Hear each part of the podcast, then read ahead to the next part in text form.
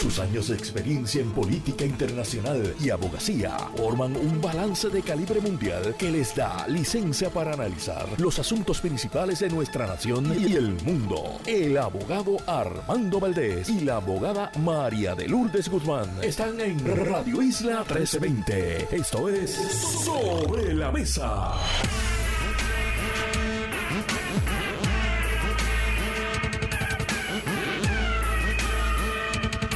Buenos días, Puerto Rico. Soy Armando Valdés. Usted escucha Sobre la Mesa por Radio Isla 1320. Hoy en Sobre la Mesa, Rafael Bernabe y Rafi Anglada están sentados con nosotros. Son nuestros analistas. Además, Raquel González Bravo, directora del Hogar Santa María Eufrasia, estará con nosotros. Es un hogar para madres, jóvenes y sus bebés. Y en el último segmento, el ex juez superior Francisco Borelli se sienta a la mesa. Todo eso y por supuesto, como todos los días de lunes a miércoles, miércoles que para ella hoy sabe a viernes, Marilu Guzmán. No solamente sabe a viernes, que hoy es primero de noviembre. Hoy es el inicio formalmente de la época navideña. Ustedes ya han escuchado que aquí en Radio Isla 1320 ya estamos tocando la música navideña ya nuestros anuncios. Claro que sí. Y no me mires así. Si yo acabo de escuchar los anuncios de la estación. Promociones navideñas que ayer no habían. No me digas que no, sí, sí. Que no es música, tienen música. Oye, pero qué contestatario es el iraquí. Vamos a poner tu micrófono a ti también para que la gente oiga estas peleas al aire. Ya aquí en Radio Isla 1320 usted está escuchando música navideña en nuestras promociones. Ya aquí formalmente yo estoy decretando el inicio de la época navideña más larga del mundo aquí en Puerto Rico. Regocijo para todos en esta época y ojalá, ojalá que sea una época llena de mucha alegría, llena de mucho amor, llena de mucho paz para todos los puertorriqueños y las puertorriqueñas. Sí, Miércoles que sabe a viernes, inicio de temporada navideña. Primero de noviembre del 2023 analizamos todos los temas para hoy. Y son las 8 y 3 minutos de la mañana. Los asuntos del país tienen prioridad. Por eso llegamos a poner las cartas sobre la mesa. Primero que nada, tengo que enviar un saludito. Ustedes saben que hay gente que son de misa diaria. Yo escuchaba esa expresión antes. Yo soy de correo diario. Yo soy de ir al correo todos los días, darme la vuelta, chequear si hay algo en el buzón. A mí me gusta tener un buzón en el correo. Eso estar recibiendo cartas en la casa, se pueden perder. Yo vivo en un condominio, eso lo dejan ahí en el lobby tirado. yo voy a mi buzón, ahí están las cositas guardadas, no se me pierde la correspondencia. Y todos los días que voy, que son todos los días, saludo a mis amigos del correo y me han pedido un saludito por acá por las ondas radiales de Radio Isla 1320. Así que a Rijos, a Ricardo, a Alex y a todo el personal que trabaja allí. Muchos de ellos, de paso, en el correo también son veteranos, así que desde aquí mi agradecimiento por su servicio también en defensa de nuestra seguridad. Y por supuesto a ellos y a ellas y a todos los que se dedican a hacer que nuestra sociedad funcione de alguna manera u otra, y el correo es parte integral de eso un abrazo, un saludo y nuestro agradecimiento porque ustedes son parte esencial de nuestra economía. Esto de paso es el correo que está allí en Miramar, Santurce, 00908. Vamos a otros temas. Quiero discutir hoy varios temas políticos. Está por supuesto la acusación del alcalde de Ponce, haya causa el tribunal ayer en cuanto a unas acusaciones de corrupción que hemos discutido aquí anteriormente. Son acusaciones muy serias. Se halló causa esencialmente en un mismo día. Eso para el panel del FEI es un gran logro porque la verdad que el panel del FEI se ha estado ponchando bastante cuando ha tenido sus turnos al bate en el tribunal. Y tengo que hacer una crítica aquí a algunos líderes del Partido Popular Democrático, igual que hice en su momento cuando pasó algo muy similar con algunos líderes del movimiento Victoria Ciudadana, igual que lo he hecho con líderes también del Partido Nuevo Progresista y de otras colectividades que han enfrentado situaciones similares. Yo creo que es un error que líderes políticos como José eh, Cheito Rivera Madera, como el senador Ramón eh, Ruiz, Ramoncito Ruiz, estas personas yo les tengo aprecio de paso, Ángel Furquet Cordero, que hayan estado presentes en el tribunal antes de escuchar las acusaciones y la información que tiene el tribunal a su haber para dirimir si el alcalde cometió los actos que se le están imputando o no. Yo creo que eso es un error. Lo pensaba cuando lo hizo Victoria Ciudadana, lo sigo pensando y lo pienso ahora cuando lo hace el Partido Popular Democrático. Que de paso, no creo que sea la institucionalidad del partido, han sido estos tres legisladores que han estado allí. Entiendo también que mi amigo Toñito Cruz hizo unas expresiones esta mañana aquí en Pegados en la Mañana con Julio Rivera Saniel acerca del caso y creo que el Partido Popular, esencialmente implicando que hay algún tipo de agenda política, yo creo que el Partido Popular debería tener mucho cuidado con esto. Debería tener mucho cuidado con esto.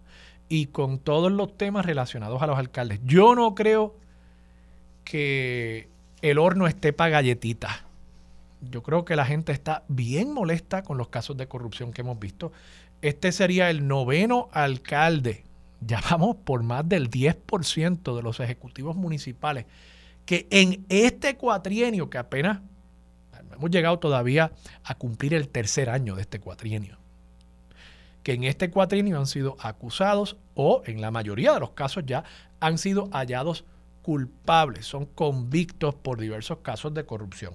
Lo que se le imputa al alcalde de Ponce, hay que decirlo, es más serio que lo que se le imputaba y todavía se le imputa a la representante Mariana Nogales. Hay que decirlo, es mucho más serio. Aquí se está imputando que el alcalde de Ponce ejerció presiones sobre empleados suyos, empleados públicos, en su función como alcalde, para que ellos pagaran un préstamo personal que él asumió durante su campaña eleccionaria en el 2020 y según la evidencia que fue sometida como parte de este proceso de regla 6, aquí dice, y cito, estoy citando un artículo del periódico El Nuevo Día de hoy, página 8, lo firma Sandra Torres Guzmán, dice, entre la evidencia sometida se encuentran las declaraciones juradas de al menos siete ex empleados municipales que imputan al alcalde la presunta solicitud de dinero que se recibió mediante diversas transacciones, en su mayoría a través de la plataforma ATH Móvil. Yo quiero detenerme ahí por un momento. Y yo he hablado con otros abogados, otras fuentes que han visto parte de esta evidencia. Y lo que me dicen es que la evidencia es robusta. Y cuando usted tiene siete declaraciones juradas de ex empleados que están todos diciendo lo mismo, cuando usted puede aparear esas declaraciones juradas, empatar esas declaraciones juradas con evidencia de transacciones de ATH móvil, que eso se graba, eso se graba, eso genera un paper trail, es más, no es ni de papel, es digital, eso se graba, se van a ver el movimiento de los dineros de una cuenta a otra, eso va a estar registrado en varias cuentas, va a estar registrado en los servidores de Evertech, va a estar registrado en los servidores de los bancos que hayan estado involucrados en esas transacciones.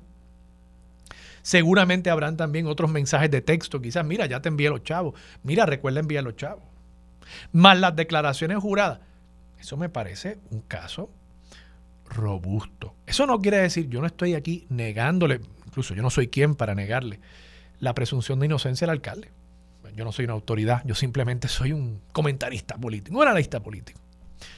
Pero lo cierto es que mirándolo fríamente, y yo creo que yo he sido bastante frío cuando miro estas cosas. Yo recuerdo cuando eh, vi el caso de eh, Carlos Severino, que es colaborador en este espacio, y el amigo Uro Joan Walker, expresidente de la universidad. Yo dije, me parece que ese caso es bien flojo, bien débil.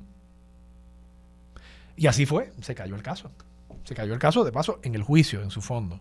Así que aquí todavía existe esa posibilidad, pero yo mirando esto desde afuera, pues yo veo una evidencia que si es cierto lo que está planteando el FEI, y tengo que pensar que en efecto tienen algo de esta evidencia porque lo habrán llevado ayer al tribunal. Si es cierto, estamos hablando de un caso robusto y en ese sentido yo creo que es un error que los partidos políticos entren a defender institucionalmente a figuras que enfrentan acusaciones como esta. Eso no es el rol del partido político. Y de paso, creo que Jesús Manuel Ortiz hizo lo correcto, removiendo al alcalde de todos sus puestos políticos al interior del Partido Popular Democrático. Yo creo que él está haciendo lo correcto. Pero creo que hay unas figuras, por eso no estoy atribuyéndole aquí a la institucionalidad, aunque Toñito pues se acerca a esa institucionalidad bastante. Es el secretario general del partido, ¿verdad? Pero el presidente ha dicho, no, hay que removerlo de sus puestos. Esa es la acción correcta, es la acción a la que tiene acceso el presidente del partido, naturalmente. Él no puede disponer para que sea removido de su cargo. Eso no está dentro de las facultades del presidente del Partido Popular Democrático ni de ningún partido. Pero dentro de las facultades que tiene, pues creo que hizo lo correcto. Ahora, me parece que otras figuras tienen que tener mucho cuidado, porque la gente está harta de la corrupción. Y no está bien que lo haga Manuel Natal y Victoria Ciudadana, tampoco está bien que lo haga Ramoncito Ruiz Nieves, Ángel Furquet, José Rivera Madera, que estén allí antes de ver la evidencia prejuzgando la cosa y exponiéndose ustedes. Incluso yo creo que esto es un daño político para ustedes como líderes políticos. Porque, y si el caso efectivamente termina en una convicción o en una alegación de culpabilidad por parte del alcalde, ustedes dirán, bueno, es que es mi amigo. Chévere, qué bueno, ¿verdad? Que sea su amigo, que ustedes sean amigos tan leales. Yo creo que hay otras maneras de expresar amistad, de expresar lealtad. Y yo creo que la amistad también va en ambas direcciones. Pueden haber amigos que falten a la confianza de uno como amigo, incluso que estén abusando de esa confianza, de la amistad. Y me parece que aquí podría estar dándose ese caso. Así que mucho cuidado, mucho cuidado con esto. Creo que es un error no asumir una postura de, mira, le asiste la presunción de inocencia, pero aquí hay unas acusaciones muy serias. Vamos a ver cómo procede todo ante el tribunal y ante las autoridades. Esa sería, me parece a mí, la reacción correcta por parte de los líderes que aspiren a establecer unas diferencias entre los partidos en cuanto al manejo de casos de corrupción. Dicho eso, quiero también añadir un elemento adicional siempre lo traigo cuando hay estas acusaciones a los alcaldes. Yo creo que si el Partido Popular o si algún partido quiere distinguirse y quiere decir, miren, este problema de la corrupción a nivel municipal nosotros le vamos a meter mano de verdad. ¿Y cómo le vamos a meter mano? Le vamos a meter mano haciendo que nos cueste, haciendo que nos cueste el que a un alcalde lo acusen o sea convicto por un caso de corrupción. O sea, que cuando esa persona tenga que abandonar el cargo por una convicción de corrupción, que el partido no sea el que controle el proceso para seleccionar al sucesor de ese alcalde renunciante corrupto. Porque si la estructura que escogió al alcalde corrupto va a tener en sus manos también la selección del sucesor, y sabemos que a menudo ese alcalde convicto todavía sigue teniendo sus conexiones, sus amistades dentro de ese comité municipal, dentro de ese partido, va a tender entonces a ejercer ese poder y esas influencias para colocar ahí una persona de confianza, con todo lo que eso puede implicar incluso en cuanto a la ocultación de otra evidencia acerca de casos de corrupción. Pero además, poniendo incluso eso a un lado, creo que es que tienen los partidos que sufrir algún costo. Tienen que sufrir algún costo por estas situaciones, porque no puede ser que el puesto le siga perteneciendo al partido que puso ahí a una persona que es convicta por corrupción. Yo no estoy diciendo que no aspire otra vez una persona de ese partido, claro que no, pero sí estoy diciendo que ese proceso de elección para sustituir a la persona que renuncia luego de un caso de corrupción, ese proceso debería ser abierto a todos los electores sin tener que afiliarse a un partido para participar y a todos los candidatos y candidatas que interesen participar de ese proceso, sean del partido que sean. Creo que eso es lo correcto. Y de nuevo, si estamos hablando de cómo uno se distingue y cómo uno establece que uno efectivamente quiere combatir la corrupción, me parece que el partido que haga eso va a estar demostrando que está poniendo sus acciones donde pone también sus palabras. Esa sería mi recomendación, pero por lo visto otras cosas pesan más. Vamos a hablar de otros temas. Quiero también muy brevemente mencionar una entrevista que se diera hoy aquí en Radio Isla 1320. Julio Rivera Saniel habló con Elizabeth Torres, quien en este momento sigue estando destituida. Ella le ha dicho a Julio que va a estar apelando la determinación del Tribunal de Apelaciones. Esta, por supuesto, es la eh, cabildera, una de las cabilderas por la estadidad. Eh, estas personas que se ganan 90 mil dólares por no disparar un chícharo en su vida. Elizabeth Torres, pues le dice a Julio que ya va a estar apelando al Tribunal Supremo, suerte ahí. Pero me dijo algo que me entristeció. Me dijo algo que realmente me entristeció y yo quiero pedirle que reconsidere. Ella, ella planteó que ella está más inclinada en este momento a aspirar a la comisaría residente como candidata, como candidata independiente. Y eso realmente me toca a nivel muy personal porque yo quería ver que ella se alojase dentro de eh, los pulmones de Proyecto Dignidad y les causara una, una pulmonía eh, muy severa, ¿no? Como, como eh, le hizo al PNP, como le hizo a la delegación de cabilderos, ¿no? Y pues lamentablemente ella, por lo visto, quizás alguien, quizás es mi culpa, quizás yo no debía haber estado tan contento con esta aspiración que ella había anunciado potencialmente al interior de Proyecto Dignidad. Quizás alguien con dos dedos de frente al interior de ese partido se dio cuenta y dijo, pues mira, dos más dos es cuatro, aunque lo diga Armando.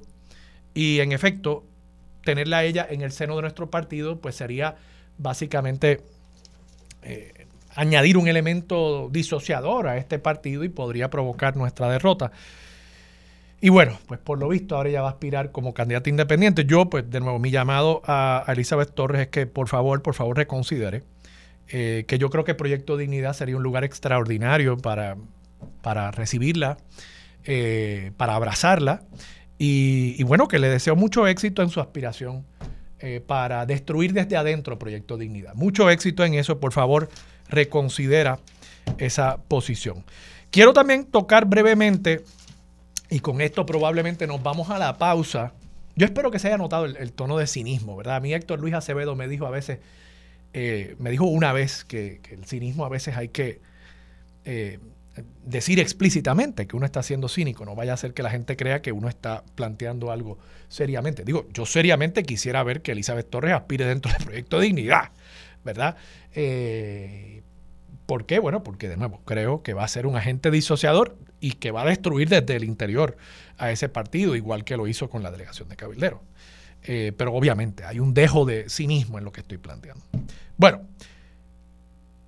la campaña de Trump, un super PAC pro-Trump en Estados Unidos, ha hecho un anuncio, aquí estoy citando de un artículo que publica hoy José Delgado, nuestro amigo colaborador y corresponsal del periódico El Nuevo Día en Washington. Dice aquí, el Super PAC creado a favor del expresidente de Estados Unidos, Donald Trump, MAGA Inc., un Super PAC, es un comité de acción política, puede recibir mucho dinero de corporaciones, de individuos, no hay límite, y siempre que ese PAC invierta de manera independiente sus recursos, no haga coordinación con la campaña del candidato que están apoyando, no hay ningún problema en que hagan este tipo de anuncios. Bueno, pues el Super PAC creado a favor del expresidente Donald Trump divulgó un mensaje publicitario en el que ataca al gobernador de la Florida, Ron DeSantis, por haber coauspiciado en 2018 un proyecto que hubiese encaminado la estadidad para Puerto Rico. El anuncio dice, Ron DeSantis se puso del lado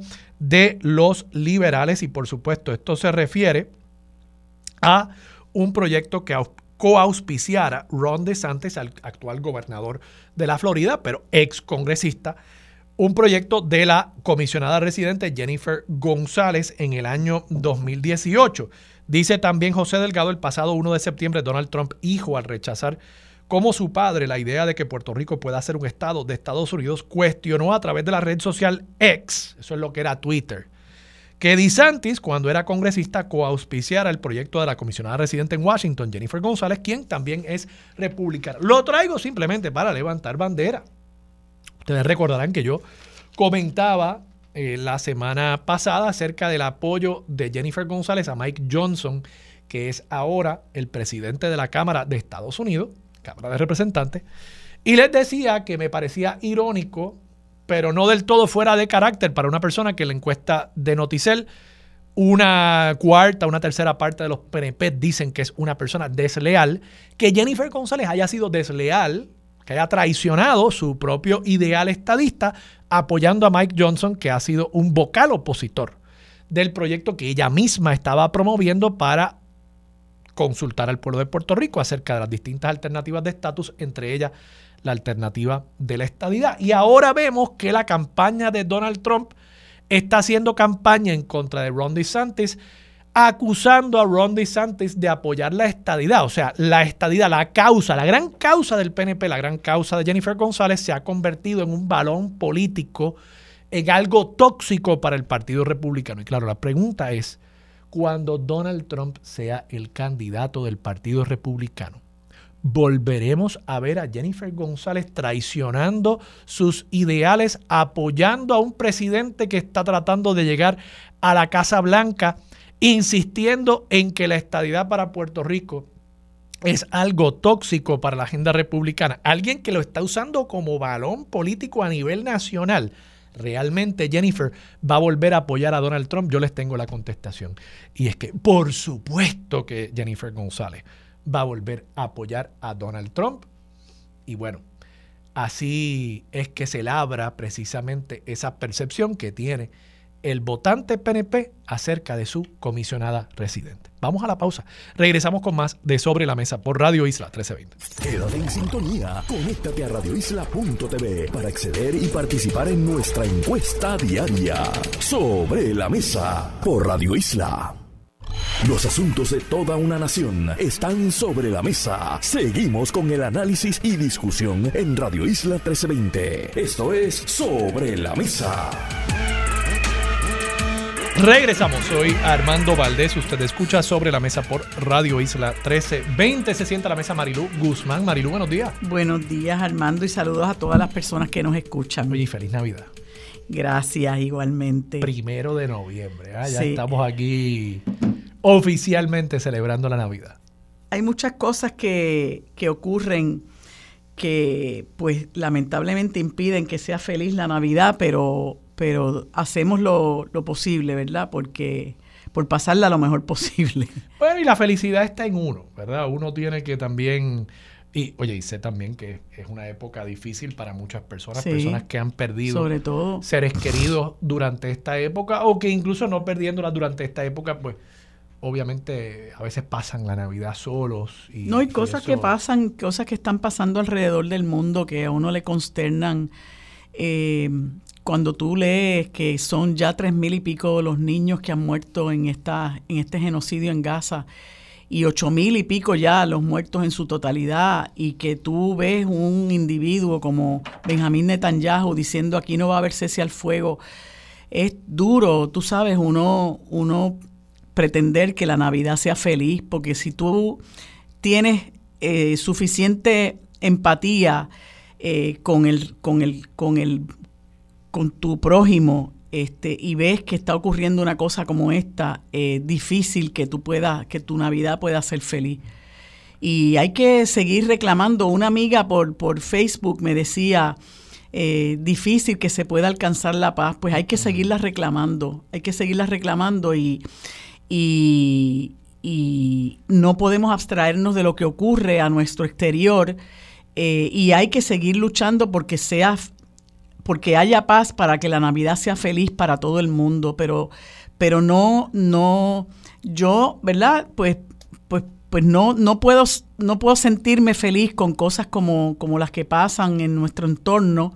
Eh, con lo que está pasando con nuestro país también, ¿verdad? Que es un país que lamentablemente está en bancarrota moral y económica.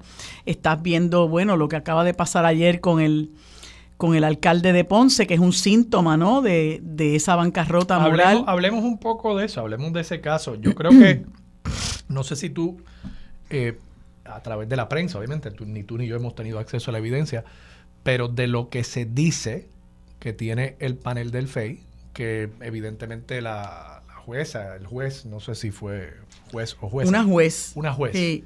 Eh, Adria Cruz se llama. Ah, yo, yo la conozco. Ella era, ella era periodista. Ella era periodista en primera hora. Ya lleva muchos años ahí en el Tribunal Municipal de Ponce, sí. Ella fue confirmada en la época de Alejandro García Padilla como mm. jueza. Bueno, nada. Eh, el punto es que eh, parecería haber una evidencia bastante robusta, de no, teniendo acceso a los documentos cuando te dicen, hay siete declaraciones juradas de ex empleados que dicen tal cosa, que el alcalde les pedía ese dinero. Y obviamente, pues yo supongo que Toñito, eh, Tonito Andreu, eh, él dirá, bueno, pero y realmente le pidió ese dinero el alcalde, ¿verdad? Y obviamente irá pues tratando de sembrar dudas en cada uno de esos testimonios. Ese es el trabajo de Tonito Andreu, que es un excelente abogado. Eh, pero entonces tú empatas eso con que también hay transacciones de ATH móvil, o sea que esto se hizo por medios electrónicos. Y eso genera todo un rastro de evidencia en las cuentas bancarias, en los servidores de Evertech, en los servidores de los bancos, etcétera. Correos electrónicos que se envía cada vez que yo hago un pago por, por ATH móvil. Pues yo recibo un email que me confirma el recibo de esa transacción yo creo que parecería ser que hay una buena cantidad de evidencia para probar este caso y creo que es un caso muy serio. Estamos hablando de asuntos que se relacionan directamente con su función como servidor público y durante su incumbencia como servidor público. Mira, yo, yo, eh, yo tengo que, yo no me puedo desligar de mi formación como abogada de defensa eh, y eso pues, pues eh, matiza todas las opiniones que yo pueda ofrecer, pero tengo que empezar por decir que em, si en la etapa a la que se enfrentó ayer el alcalde de Ponce, lo que se desfiló fue la presentación de declaraciones juradas, de, nuevo, no tengo conocimiento si hubo testimonios de conocimiento personal que de, de, personas testimonios de personas con conocimiento personal que declararon en la vista. Eh, no sé si eso pasó, pero si la vista se circunscribió a la presentación de declaraciones juradas, yo tengo que decir que eso es una deficiencia terrible de nuestro sistema de justicia penal, que tú tengas que ir a una vista que para a mi juicio es una de las vistas más importantes de toda la etapa criminal, que es la etapa inicial, donde a ti se te presentan los cargos, donde se te impone una fianza, donde está en juego tu libertad, donde se da comienzo a la, al proceso criminal, que tú no puedas contrainterrogar, me parece una deficiencia, una deficiencia eh, eh, eh, extraordinaria de nuestro sistema de justicia penal que incluso lamentablemente ha sido avalada por el Tribunal Supremo y que las legislaturas que han controlado la Asamblea Legislativa nunca han tenido la valentía de legislar para para evitar ese, eh, ese fracaso de la justicia. Hay un derecho constitucional claro que es a la confrontación con los testigos de cargo y ningún abogado en la esfera penal puede hacer bien su trabajo si no se puede enfrentar a la prueba que presenta la fiscalía. Me parece que un fiscal que presenta un caso llevando papeles, declaraciones juradas con, las cuales la defensa no puede ni siquiera leer, va con los topos cargados. Y eso me parece una enorme deficiencia del, del proceso. Te pregunto, Marilu, tú sabes más de esto que yo, naturalmente, pero eh, igual ese es el sistema en Estados Unidos también. Yo no sé si lo es. En el, yo no sé. Bueno, en el Tribunal Federal, por ejemplo. No lo sé. Bueno, claro, el, gran, jurado, Imagínate tú, el Tribunal de la Inquisición. Eso es la, esa es la Inquisición eh, eh, moderna, el gran jurado, claro. Ahí tú no tienes derecho a nada. Claro, pero que puedas contrainterrogar a la prueba, eso es lo más justo. Pero entonces eso no convierte la vista de regla 6 o la posterior vista preliminar, no, no lo convierte esencialmente en un juicio. Y no, se ha dicho que eso es lo que se quiere evitar. No, Es, que, es que hay un montón de concepciones erróneas. Mira, eso de decir que la regla 6 lo que se requiere es una cintila de prueba es un disparate porque cuando a ti te enfrentan a un proceso criminal, tú tienes que tener derecho a, tienes derecho a asistencia de abogado, tienes derecho a llevar testigos de defensa, tienes derecho a confrontarte con la prueba.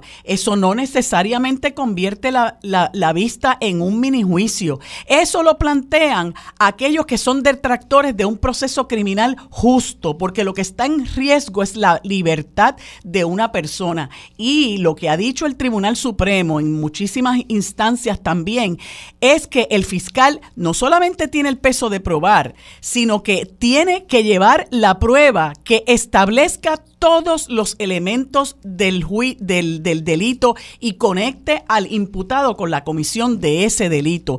Pero hay un derecho fundamental que se violenta todas las veces que un fiscal va a someter un caso con declaraciones juradas y es el derecho a la confrontación. Claro, tú puedes tener un tribunal supremo que en un momento dado, por unas circunstancias particulares, busque las formas, los, los, los, los, vericuetos, por decirlo así, para justificar que una cosa como esa se hace, que se haga, porque nosotros los abogados y abogadas no tenemos que estar de acuerdo con todo lo que resuelve el, el Tribunal Supremo en Puerto Rico que establezca un precedente. Hay precedentes buenos, hay precedentes malos, hay decisiones buenas, hay decisiones malas, hay para escoger y cada uno conforme mira el, el, el proceso particularmente el proceso penal, pues lo, lo, analiza. Yo creo que es una decisión muy mala esa de, de, permitir que un fiscal vaya a la primera etapa del proceso donde una persona se, se le va a determinar causa y donde se le va a, a, insertar en el proceso criminal, que se le permita que vaya con declaraciones juradas que el abogado no puede ni ver o sea, yo no puedo ni ver la declaración jurada para ver lo que dice, mucho menos puedo contrainterrogar un papel, mucho menos puedo contrainterrogar a la persona. Que se le dé esa oportunidad al fiscal me parece que es un desvarío de la justicia, me parece que es un fracaso de la justicia, me parece que es una enorme deficiencia. De nuevo, no sé si eso pasó en este caso, pero una cosa, tú, tú debes tener en todo momento el derecho a confrontarte con la prueba del que te acusa eh, y no permitir que el fiscal vaya con los topos cargados, como decimos nosotros. Eh, y, y, y, dime, y, y, de hecho, en el caso de Mariana Nogales, que, que estuvo siete horas, pues mira, bien hecho había que hacerlo porque el tribunal tiene que cargar su responsabilidad también y decidir si yo voy a someter a esta persona a los rigores de un proceso. Todavía ahí no ha, habido, no ha habido una determinación en el proceso en alzado, ¿verdad? Todavía no, todavía no. Están, están viendo la, la vista. Ah, eh, va a haber una continuación de la vista sí, la semana que viene. Marilu, vamos a la pausa. Regresamos con más de Sobre la Mesa por Radio Isla 1320. Quédate en sintonía. Conéctate a radioisla.tv para acceder y participar en nuestra encuesta diaria. Sobre la Mesa por Radio Isla. Esto es Radio Isla 1320, celebrando la Navidad en grande. Me gustan las Navidades que sepan a Puerto Rico, comiendo pasteles y lechón asado y dándome unos palitos. Yo quiero a alguien que me acompañe, que me lleve cositas a casa, que pueda hablar por teléfono, alguien que esté conmigo. Afiliado de Triple S Advantage, estamos contigo. Con la aplicación Triple S en casa, te llevamos salud a tu hogar para que no te pierdas ni una receta. Es fácil de usar y tú o tu cuidador pueden hacer la orden Además, con Teleconsulta MD tienes acceso a tus citas médicas virtuales desde tu hogar. Elige vivir en salud con Triple S Advantage. Actor pagado. Esa es una prueba del sistema de alerta de emergencias. Repetimos, esto es solo una prueba.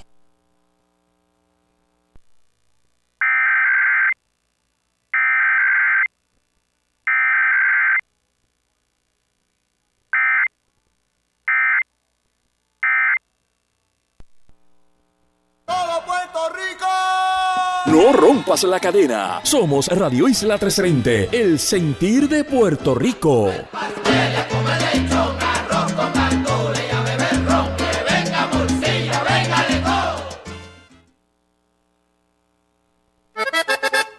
No te pierdas este y todos los sábados a las 7 de la noche, la hora típica, con mucho merengue típico por aquí, por Radio Isla 1320 y todas sus repetidoras. Recuerda, la hora típica con Pedro Ruiz, Luisa Francisco y Pedro Rafael Ruiz Francisco.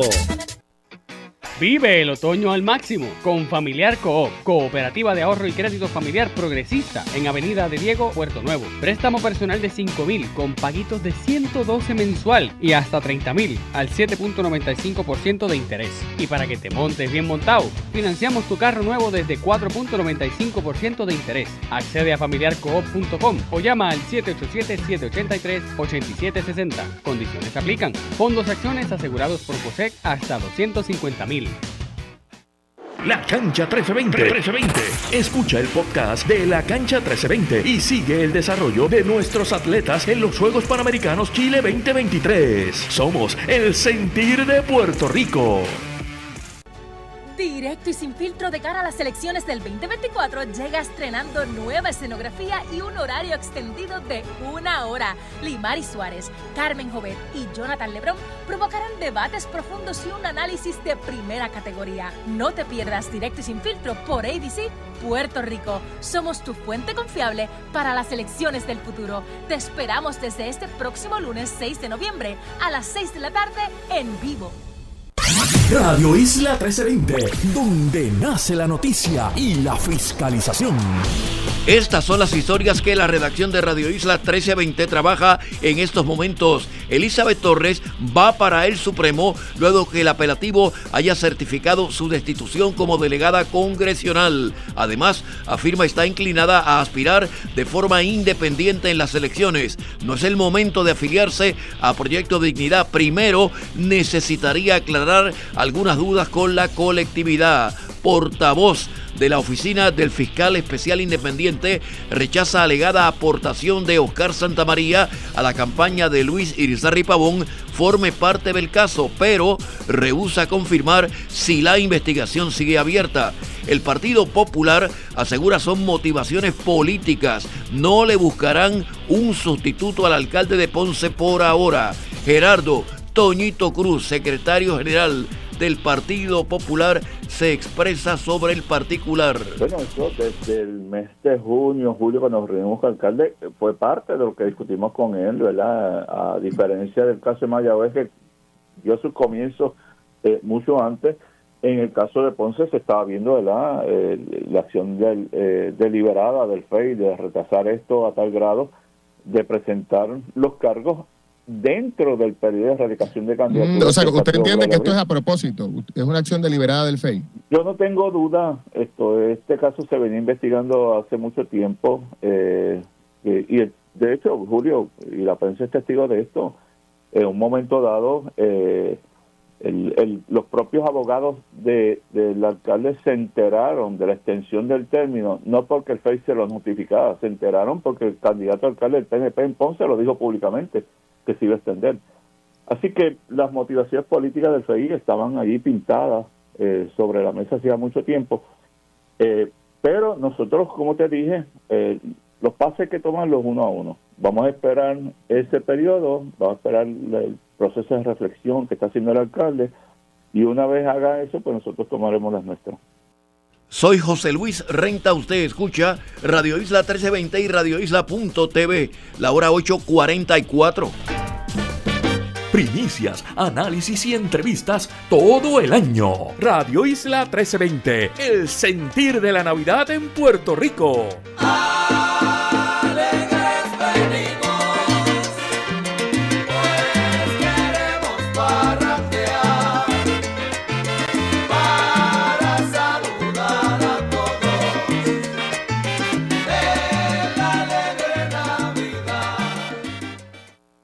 Los asuntos de toda una nación están sobre la mesa. Seguimos con el análisis y discusión en Radio Isla 1320. Esto es Sobre la Mesa.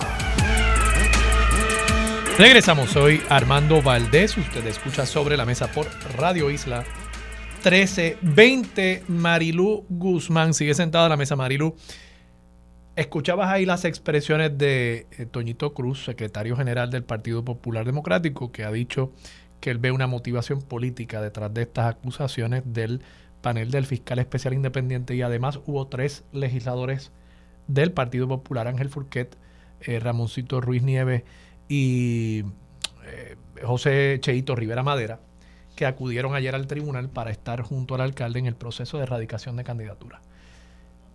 ¿Cómo tú lo ves? De, de erradicación de candidatura, de erradicación de cargo. de, cargo. Mira, yo no, yo no cuestiono que los legisladores hayan ido a apoyarlo. Eh, yo, yo creo que, pues, pues mira, si tú tienes, si son amigos y quieres mostrarle tu solidaridad, hazlo. Yo creo que para eso están los amigos.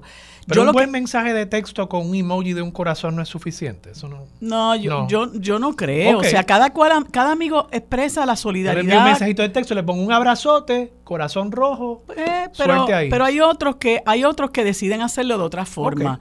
Por ejemplo, este eh, yo lo que yo lo que cuestiono y lo que censuro es la la eh,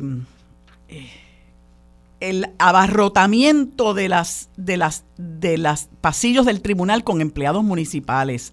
Yo sé que posiblemente había gente de, de, la vecindad, etcétera, pero esos empleados municipales tenían que estar trabajando, no tenían que estar allí en el tribunal. Eso sí yo lo censuro. Eso me parece corrupción, porque nosotros no le pagamos los... los quizás se cogieron el ah, bueno, ah, bueno, eso es otra cosa. Pero si no se lo cogieron. Sería el colmo que para ir a un proceso donde eh, se está planteando que le exigía pagos a los empleados, que le haya exigido también presencia. Ajá. Eso sería el colmo. Sí, pero no te extrañe que algo, hay, algo de eso haya por ahí, ¿verdad? Porque muchas veces los empleados se sienten pero ahí habría, ahí habría que ser, o sea, si, si, se, si pasó eso que tú estás planteando, ahí habría que decir que es que eso sería una brutalidad. Sí. Habría que ser bien bruto. Sí. Para tú exigirle a tus empleados que vayan ahí a apoyarte pero, en horas laborables y sin y sin coger vacaciones. Pero muchas veces tú sabes que eso ocurre entre comillas voluntariamente, ¿verdad? Porque la gente se siente obligada a estar allí sin que te digan expresamente que tienes que ir y me parece que eso el mismo alcalde nunca lo debió haber permitido. No, aquí todo el mundo se queda trabajando. Esto es un asunto mío personal y yo no tengo ningún empleado municipal tiene que abandonar sus puestos de trabajo para venirme a dar apoyo a mí. Ahora si los legisladores decidieron hacerlo, bueno, yo no los, no los critico porque eh, en la solidaridad con un amigo, con un compañero de partido, uno la muestra este, como, como crea que la debe demostrar. Pero me parece que eso, eso no estuvo bien. Yo, yo lo que lo que me causa a mí es un poco de suspicacia, porque es que, oye, los partidos no están para defender a miembros suyos que son acusados. los partidos existen para adelantar unas causas colectivas y, y, no sé, y yo sé que esos legisladores no estaban ahí en calidad tampoco de representantes ni portavoces del partido, al menos no, no, no hicieron expresiones a esos efectos, pero pero pues creo que creo que es difícil tú quitarte el sombrero de líder político y ponerte únicamente el de amigo y que la gente lo entienda. Pero dicho eso, Marilu, hay otro tema. Pero un partido no puede abandonar a un correligionario si tú entiendes que esto es una faena, como es el caso de Mariana Nogales. El partido, el Movimiento Victoria Ciudadana ha estado detrás de ella porque nosotros entendemos que es una faena política, es un lawfare contra Mariana. Y, y fíjate, una juez prácticamente coincidió cuando derrotó, cuando eh, quitó 49 de los 51 cargos y vamos a ver qué pasa ahora en la vista en alzada, ¿verdad? Pero yo no estoy diciendo que eso va a pasar con el alcalde de Ponce, pero por eso digo que uno tiene que ser cauteloso y poco a poco iremos viendo la prueba y la podremos ir, analizando objetivamente, que yo creo que lo que todos debemos hacer. yo, yo lo que creo es que estamos de pronto aplicando unas normas distintas antes a al Partido Popular, al PNP, cuando pasaban estas cosas y salían a defender a, líderes políticos acusados, eh, las vestiduras que daban en el piso de la gente rasgándoselas y diciendo que eso era muestra de la corrupción en el PPD y en el PNP, pues la, norma evidentemente ha cambiado. Marilu, hay un no, tema. No, si te refieres a Victoria Ciudadana, no ha cambiado. está bien. la, pues, la, gente tiene derecho, la gente tiene derecho a que sus procesos se vean, pero hay un montón que ya levantaron las manos. Ok. Quiero traer un tema Hoy lo plantea el periódico El Nuevo Día, la página 18. Adriana Díaz Tirado firma esta nota. Tú tienes una pericia de nuevo en materia de derecho penal. Y, está interesante esta propuesta. Es de Nitza Morán. la senadora nuevo progresista está planteando una multa de hasta 3 mil dólares para cuando una persona rehúse soplar en una intervención donde se presuma o se eh, haya una sospecha de que la persona está, conduciendo bajo eh, los efectos conduciendo de bajo los efectos. Eh, ¿Cómo tú ves esto? Yo, yo hago la comparación con, por ejemplo, la multa que le puede poner un policía por conducir sin el cinturón. En teoría te están obligando a, a, a, una acción eh, que realmente a quien único está protegiendo realmente es a ti mismo. O sea, tú en teoría deberías tener el derecho a decir, no, yo no quiero protegerme yo mismo. Pero el Estado te puede poner una multa, porque dentro del carro, incluso conducir un vehículo realmente era un, es un derecho constitucional, ¿no? ¿Cómo tú, cómo tú lo ves? Mira, este, hay, algo, hay, hay unos, unos eh, disposiciones de la ley de tránsito que se considera que te pueden dar multas administrativas, como por ejemplo cuando te estacionas mal, cuando conduces sin el marbete, cuando te cogen eh, hablando por teléfono por el celular, etcétera, etcétera. Y tú puedes decidir si, si presentas un recurso de revisión al tribunal. Estos casos son, ¿verdad?, un poquito más, más serios, requieren una vista como tal, porque eh, yo entiendo personalmente que, que una, una, un conductor puede negarse a, a, una a una eh, a que se a que a que lo obliguen a soplar vamos. Y hay gente que dice no yo quiero que tú me tomes la muestra de sangre eso ya conlleva otros procesos y ella lo que quiere evitar es eso y, y, y quiere imponer una multa de 3 mil dólares para disuadir que la gente pida que se le saque una muestra de sangre Mira, este, ya la ley de tránsito contempla como, como disposición penal que, que tú no te puedes negar, pero hay a, a, soplar, pero es una denuncia que se te va a presentar y, y tú te, te, defiendes en el tribunal. Pero es este asunto, eh, Armando, de la cuestión punitiva, de manejar los problemas sociales en el país mediante el castigo todo el tiempo y que sabemos que no resuelve nada. Eh, eh, yo no sé si por el hecho de que tú le digas a alguien que si te niegas a soplar te van a imponer una multa de 3 mil dólares, pues la gente entonces ahora rompa a soplar cada vez que un policía te detenga eh, y, es una manera de disuadir que te niegues a hacerlo. Bueno, pues de nuevo es la, la visión de estar eh, eh, creando más delitos, creando más castigos, aumentando las multas, que es un, una visión que ha demostrado que lamentablemente no disuade la conducta antisocial. Marilu, vamos a la pausa, regresamos con más de Sobre la Mesa por Radio Isla 1320. Quédate en sintonía, conéctate a radioisla.tv para acceder y participar en nuestra encuesta diaria. Sobre la Mesa por Radio Isla. Los asuntos de toda una nación están sobre la mesa. Seguimos con el análisis y discusión en Radio Isla 1320. Esto es Sobre la Mesa.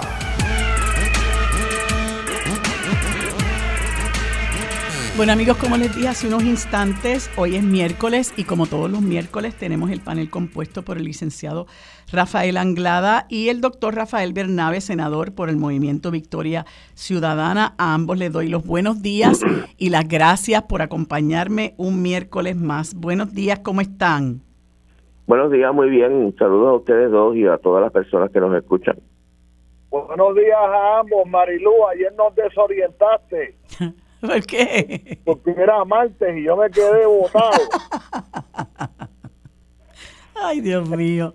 Eh, mira, quería aprovechar para darle las gracias. Se me olvidó eh, en el fragor de la conversación con Armando darle las gracias a la querida amiga Ivonne Lozada por sustituirme y hacer la aclaración de que no fue que me cogí el día, que era por razones de trabajo. Pero, pero bueno, eh, perdóname, Rafi, si te confundí de alguna manera, pero ya estamos aquí.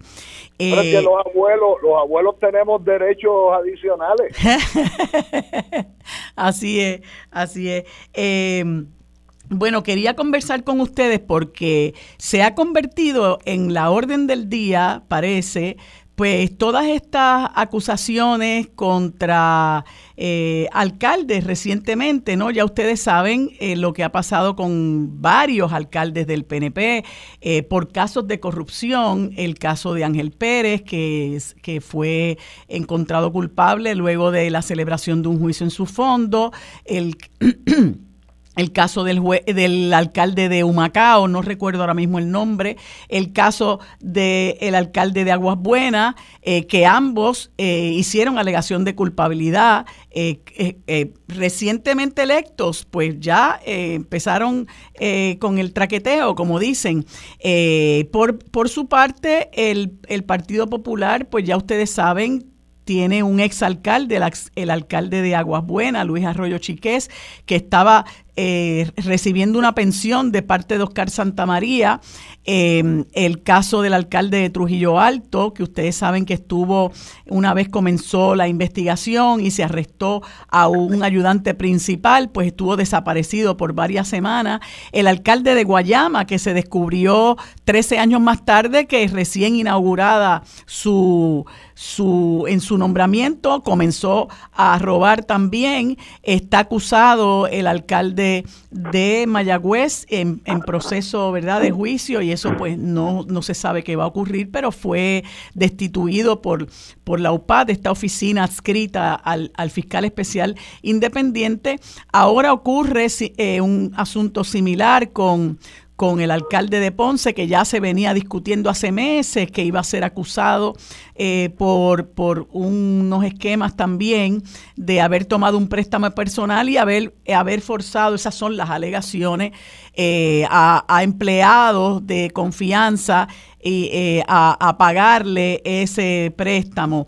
Y se rumora que podría ser acusado también el alcalde de Aguadilla eh, yo le, le, planteé ahorita a Armando, ¿verdad?, que en el caso muy particular del alcalde de Ponce, independientemente de que eh, desde la óptica política, pues el, partido eh, tenga que tomar unas medidas y que sin duda este tipo de situación la hacer la imagen más aún, ¿verdad? La imagen ya maltrecha del Partido Popular Democrático, pues eh, hay un proceso criminal que, que está encaminado, eh, que pues desconocemos realmente eh, cuán contundente sea esa prueba, salvo por lo que se ha comentado en los medios, etcétera, y que pues a veces uno tiene que, que, obrar con un poco de cautela en términos de estar prejuzgando los méritos de un caso sin conocerlos, pero no hay duda que esta es la orden del día, ¿no?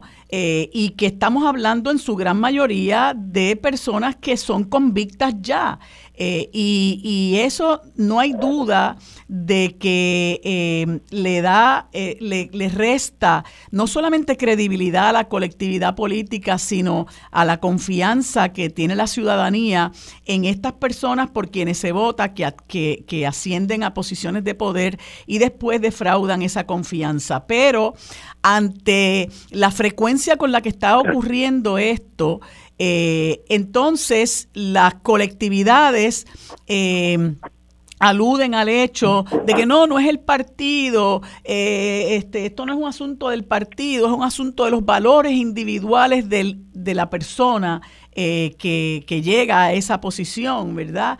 y me gustaría un poco conversar sobre eso, este, porque pues pues comentaba yo ayer en otro espacio que hay eh, muchos eh, políticos que se han desempeñado en, en, ciertas posiciones eh, y han obrado por muchos años con, con rectitud, con honradez, y ahí puedo mencionar eh, a, a, a, legisladores como Víctor García San Inocencio, la misma María de Lourdes Santiago, que ya tiene más de un cuatrienio en la legislatura, Denis Márquez, eh, el, querido amigo fallecido David Noriega, el querido amigo fallecido Carlos Gallizá, el propio Manuel Natal, que estuvo eh, en el Partido Popular, pero que dentro del mismo Partido eh, Popular fue minoría hasta que decidió desafiliarse. Nunca nadie le ha podido señalar absolutamente nada. Ahora mismo eh, están los legisladores independientes Luis Raúl Torres y, Vargas Vidot, el, pobre, el propio eh, compañero Rafael Bernabe, Ana Irma Rivera Lacén, Mariana Nogales con todo y el lawfare desatado en su contra. Eh, o sea que, que, que, si bien es cierto que em, puede haber un problema de lo que llaman valores, de la persona en su carácter individual. Lo cierto es que esto se manifiesta de manera eh, trágicamente frecuente en los partidos que eh, conforman el bipartidismo que nos ha gobernado por, por, por, por 54 años, eh, tristemente, y con, con, el saldo de lo que es nuestro país hoy día. Y me gustaría, ¿verdad?, eh, conversar con ustedes sobre, sobre esa forma de explicar de parte de las colectividades afectadas, esa forma de explicar lo que está ocurriendo. Rafi Bernabe. Sí, mira, varios aspectos. Primero que nada, yo yo me encuentro en una posición un poco intermedia en este debate, vamos a decir. Yo, yo estoy de acuerdo. Discúlpame, Rafi Bernabe, se me quedó, y, y esto es imperdonable, se me quedó José Bernardo Márquez, eh, ah, muy bien. por mencionar. Sí, eh, yo, yo creo que eh, es un problema de valores, pero no es un problema de valores individuales. Este, es decir, yo estoy de acuerdo con el concepto de que no necesariamente tienen que ser las colectividades, los partidos. Eh, yo, yo sería también incluso, yo reconocería incluso que hay funcionarios del Partido Popular y del Partido Neoprogresista que han tenido gestiones eh, honestas, que no, todo, que no todos los funcionarios del Partido Popular y del Partido Neoprogresista son personas corruptas o son personas que roban. Yo puedo estar en desacuerdo con su, y estoy en desacuerdo con sus ideas o sus posiciones políticas, pero históricamente e incluso en el presente, no todos los integrantes de esos partidos han sido funcionarios eh, corruptos. Pero yo creo que tampoco puede decirse es un problema estrictamente individual, es un problema de valores, pero es un problema de valores no individuales, es un problema de valores de los valores que prevalecen en nuestra sociedad y de las prácticas que prevalecen en nuestra sociedad. Eh, o sea, a mí me parece que nosotros vivimos en una sociedad, como tú bien sabes, en que todo, absolutamente todo, lo importante depende del dinero. Eso es el, punto de partida. El otro día hablábamos del problema de la violencia, del delito, de la criminalidad, que está también vinculado eh, fuera del gobierno, eh, está, está también vinculado con ese hecho. Eh, el nivel de vida que tú vas a tener, el cuidado de salud que tú vas a tener, la educación que van a tener tus hijos, la comida que tú vas a comer, el carro que tú vas a, a comer, los viajes que tú vas a hacer, la ropa que te vas a poner, la todo en la sociedad que nosotros vivimos depende de lo, la cantidad de dinero que tú tengas en el bolsillo y nuestra sociedad vive obsesionada con el dinero. No está garantizada ninguna de esas cosas que no sea a través del dinero. Y, y es una sociedad que vive, eh, nosotros hablamos de muchos valores, que si la generosidad, que si la, que si la honestidad, que si la solidaridad, el valor supremo de esta sociedad es el dinero. Eh, y, y por lo tanto es muy fácil, es muy fácil que funcionarios de gobierno eh, y empresarios en el sector privado eh, que tengan el acceso, la posibilidad de echarle mano, a, echarle mano a una cantidad un poquito más grande de dinero, pues le echen mano. Eh, la tentación es grande, el impulso es grande, para que si uno puede aumentar su fortuna y su riqueza de alguna manera, eh, se haga. No todo el mundo felizmente cae en esa tentación, pero es una sociedad que funciona eh, promoviendo ese, como te dije, ese valor supremo. En segundo lugar, estamos hablando, ahí sí yo estoy de acuerdo contigo, de partidos, de dos partidos que han ido perdiendo eh, su aspecto, como diría yo, su ideal. O sea, el Partido Popular Democrático, ¿cuál es el ideal de ese partido en este momento? ¿Cuál es su perspectiva histórica de cambio para Puerto Rico, de transformación para Puerto Rico? Eh, no tiene, no tiene, es un partido que no tiene perspectiva de futuro. En una época fue un partido cuando surgió y las primeras décadas que surgió, que tenía una perspectiva de cambio social, de transformación social, de justicia social, de de, mejoramiento de los niveles de vida de la población, eh, etcétera. eh, que inspiraba a la gente a actuar con desprendimiento, inspiraba a la gente a unirse a ese partido que está electrificando el país, que está llevando el agua potable a los campos, que está creando fábricas, que está mejorando los niveles de vida. Había un elemento de, de idealismo. Incluso el Partido Neoprogresista, uno podría decir que en un momento dado representó la renovación del movimiento estadista y había la perspectiva de que rompimos con el viejo Partido Republicano y vamos a renovar el movimiento estadista y vamos a traer la estadidad. Es un ideal que yo no comparto, pero lo, lo, lo defienden muchos puertorriqueños y es un ideal y, y vamos a luchar por la estadidad y vamos a lograr la estadidad. Eso también ya nadie lo, se lo traga, todo el mundo sabe que han pasado 60 años y la estadidad está más lejos que nunca. este Y entonces son partidos que ya carecen de ideales, que carecen de perspectiva histórica y entonces es muy fácil que no todos, pero algunos de esos funcionarios efectivamente conviertan la gestión pública no en la oportunidad de impulsar determinados ideales, sino en la oportunidad de enriquecerse eh, privadamente. Máxime cuando vivimos en una sociedad, como te dije, en que el valor de enriquecerse uno privadamente es el valor supremo.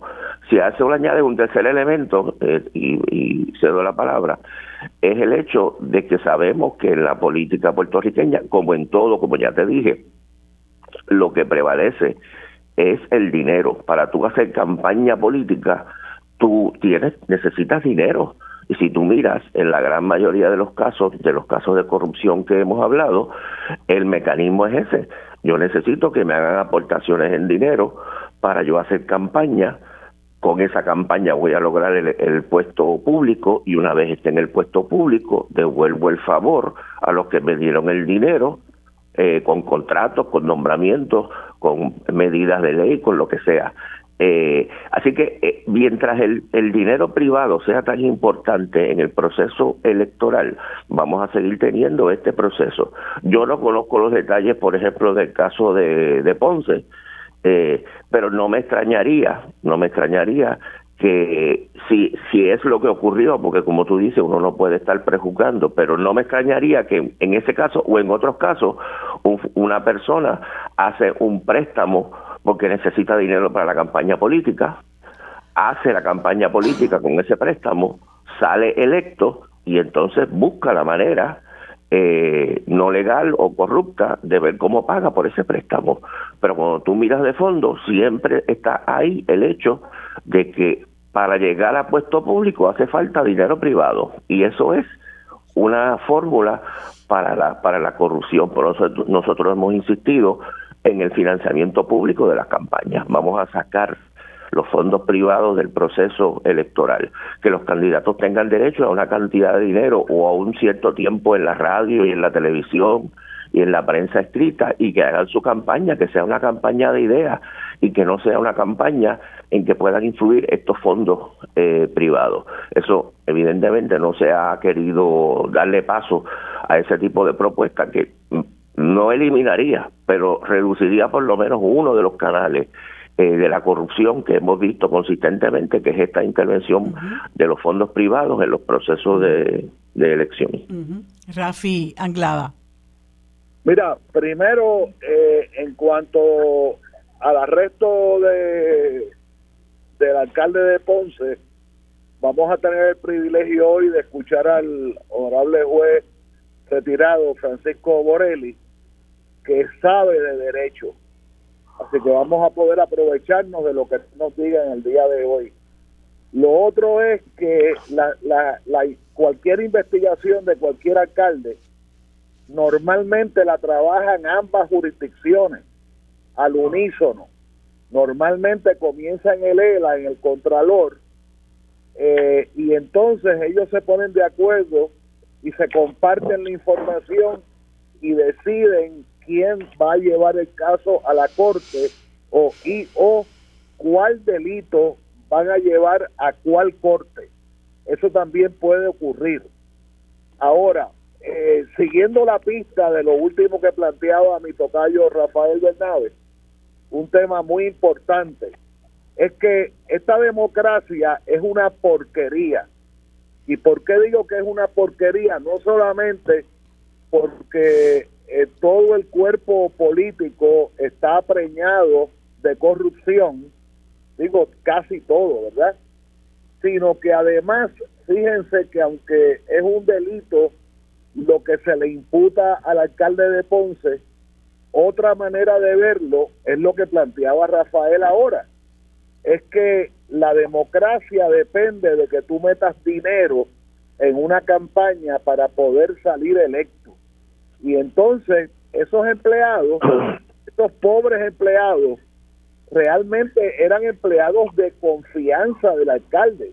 En otras palabras, eran personas presumiblemente desempleados que en la calle se mueren del hambre y eh, son amigos del alcalde y el alcalde les dice, mira, ayúdame a pagar este préstamo para que yo salga electo, para que yo te pueda nombrar y para que tú te puedas buscar par de pesos. Eso es otra manera de verlo. No son eh, no conocemos la prueba, pero presumiblemente eh, creemos que son empleados de confianza que tuvieron el beneplácito de ese candidato que si salía electo, si salía electo, entonces estos señores, damas y caballeros, iban a tener un trabajito mejor remunerado. Eso es otra manera de verlo. Eh, es una violación de ley en ambas jurisdicciones y en ambas jurisdicciones amerita eh, cárcel si salen culpables si salen convictos y culpables. De todas maneras, eh, lo que denuncia esto es la podredumbre de esta, esta llamada democracia que es una porquería.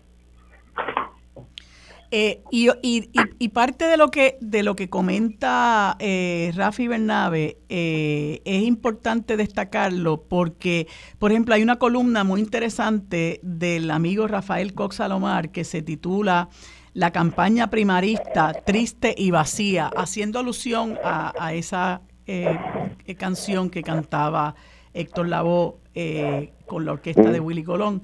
Eh, y un poco también se acerca a esta discusión la columna de opinión del doctor Alfredo Carrasquillo titulada Guerras Fraticidas versus Nuevos Proyectos de País. Ambas están publicadas eh, eh, por el Nuevo Día. La, de, la del doctor Carrasquillo la publican el día de hoy, la de Rafa Cox Salomar la publican el pasado lunes. Y, Rafa Cox eh, hace alusión a cómo en diferentes lugares del planeta, muy particularmente Nueva Zelanda, Polonia, el, el, Reino Unido, eh, las, las campañas son muy reducidas, ¿verdad? Eh, y, y, y, muchas eh, ocasiones pues se discute lo que realmente la gente necesita que se resuelva y se aborde. Él dice que en este caso las ideas están perdidas en el CANAM porque la gente, eh, los, estos políticos recurren eh, muy particularmente como lo hizo la, la candidata a, a, la gobernación por el PNP, Jennifer González, a llamar la atención y llenarle el ojo a la gente con asuntos eh, triviales y superficiales como es llegar a una convención del PNP en un CANAM. Sin embargo, eh, como muy bien él señala, eh, ¿dónde está, menciona él, dónde está algo que no sea ficticio o populista, como atajar el desastre de Luma o combatir la criminalidad? que han propuesto sobre la energía renovable, agricultura, reforma contributiva, tecnología y salud, ¿Qué sugieren para mejorar la educación, para erradicar la corrupción, para promover la conservación y mitigar el cambio climático? ¿Qué alternativas exponen para renovar la infraestructura o para atender la falta de vivienda? ¿Cuáles son las estrategias fiscales post-ley promesa? ¿Qué sobre el fin de los barriles de tocino y toda la mugre que lo acompaña proponen algo sobre la internacionalización de nuestra economía, las relaciones con el Congreso, la Casa Blanca y la descolonización. Y si miramos eh, en este bipartidismo, eh, eso está ausente del discurso. Eh, se, se, hay una, una lucha interna, ¿no? Y yo escuchaba, o leía más bien, al alcalde de Villalba que que se retiró de la contienda o de su aspiración a, ser candidato a la gobernación, de ahora quiere aspirar a la presidencia del Senado, eh, primero a senador por acumulación, pero con ánimo de llegar a la presidencia. Y decía que, que, que lo que importante son las causas. Y, y, y Rafi Bernabe decía algo como que cuál es causa, ¿verdad? Porque eso no lo vemos. Y son los que han estado en el poder Sí, sobre eso que sobre eso que tú señalas y lo que plantea Cox Salomar, yo estoy completamente de acuerdo en que, como te dije, en que tenemos unas campañas políticas que la mayor parte de las veces son tremendamente vacías, en que lo menos que se discute son los hechos fundamentales que la gente quiere discutir y que todo se va en, en un espectáculo, todo se convierte en un espectáculo eh, sin ningún tipo de contenido. Un espectáculo que es muy caro, por eso es que hace falta el dinero, porque usted para montar las luces y montar este todos los escenarios y, y todo lo demás necesita millones de dólares. Eh, por eso es que yo planteo y yo insisto eh, la fórmula que te estaba indicando. Fíjate que cuando tú dices que va a haber un fondo público electoral, eh, precisamente está sacando los fondos privados. Y tú estás diciendo, incluso como yo he planteado muchas veces, y otra gente fuera de Puerto Rico, que ese fondo electoral puede ser en especie, como dije, no en cantidades de dinero. Tú le dices a un candidato a la gobernación o al puesto que sea, según sea el caso, usted tiene derecho a lo que sea, 50 horas en la televisión. Usted tiene derecho a, a, tantas horas en la radio. Usted tiene derecho a tantas columnas o tantas pulgadas en la prensa escrita. Usted tiene derecho a esta cantidad de fondos para hacer hojas sueltas o folletos. Usted tiene derecho a esta cantidad para sistemas de sonido, ese tipo de actividad. En eh, igualdad de condiciones, todo el mundo. En, igualdad de condiciones, una vez la persona está inscrita, ¿verdad? En igualdad de condiciones. Pues eso quiere decir que el candidato coge sus horas de televisión y las usa para lo que quiera. Si lo que quiere es poner anuncios de ese candidato bailando, pues eh, hace lo que le da la gana. Este, pero realmente ayuda a que tú, en, a que los candidatos en esas horas que tienen en la televisión presenten sus ideas, presenten sus propuestas, presenten entrevistas en las que hablan sobre qué es lo que van a hacer y lo que no van a hacer. Que haya alguien que los entreviste y les diga, bueno, qué es lo que usted va a hacer con esto. Y yo también aumentaría, por ejemplo, la cantidad de eh, debates entre los candidatos que hay. Yo fui candidato a la gobernación dos veces. Había con suerte tres o cuatro debates eh, de los candidatos a la gobernación durante la campaña, que es quizá lo, lo que más llama la atención y lo más importante. Y en esos debates entre los, entre los candidatos a la gobernación, uno a veces tenía dos minutos para contestar una pregunta como la que tú estabas haciendo. ¿Qué, va, ¿Qué va a hacer usted para mejorar la economía de Puerto Rico? Tiene usted dos minutos. En dos minutos, incluso con las mejores intenciones del mundo, uno lo único que puede decir son dos o tres generalidades. No puede realmente abundar el problema. No, vamos a hacer un debate completo, un debate completo de una hora en que hablemos de la economía.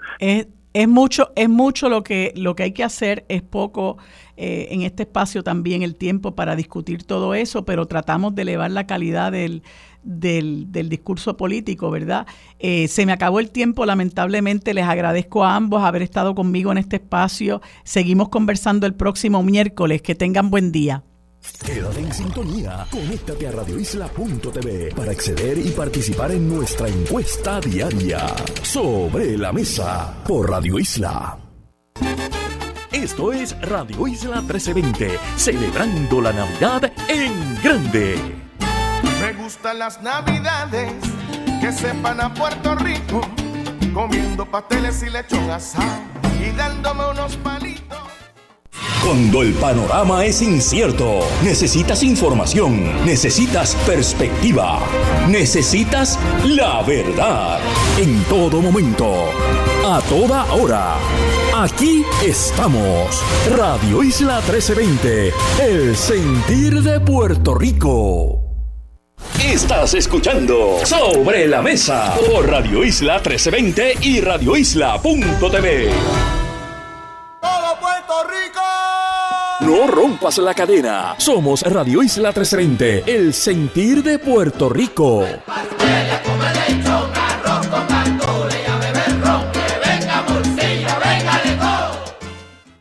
Ilumina tus noches con temas sociales, cultura, salud y entretenimiento con el caballero de la radio, Carlos José Ortega. De lunes a viernes a las 6 de la tarde, solo en Radio Isla 1320. Patrono Octubre es el mes de la concienciación sobre síndrome Down en Puerto Rico y tu empresa puede hacer la diferencia. Oriéntate sobre cómo emplear a personas con esta condición y apoya los esfuerzos de inclusión para que alcancen vida independiente. Visita síndromedownpr.org o comunícate al 787-283-8210. Anuncio de servicio público de la Fundación Puertorriqueña Síndrome Down, Asociación de Radiodifusores de Puerto Rico y esta emisora. Palante con Aela es información. El ahorro es el complemento para el retiro, el complemento perfecto. Palante con Aela es servicios. Vamos a entrar rápido en caliente. Palante con Aela es beneficios. Cuéntame, ¿cómo nosotros podemos guillarnos de baristas con Café Miaela? Palante con Aela es premios. ¿Está lista para ganar? Palante con Aela por Radio Isla 1320 y la página oficial de la Asociación de Empleados en Facebook. Jueves 2 de la tarde, sábados 12 del mediodía. Aela, somos la fuerza que mueve a Puerto Rico. Primicias, análisis y entrevistas todo el año. Radio Isla 1320, el sentir de la Navidad en Puerto Rico.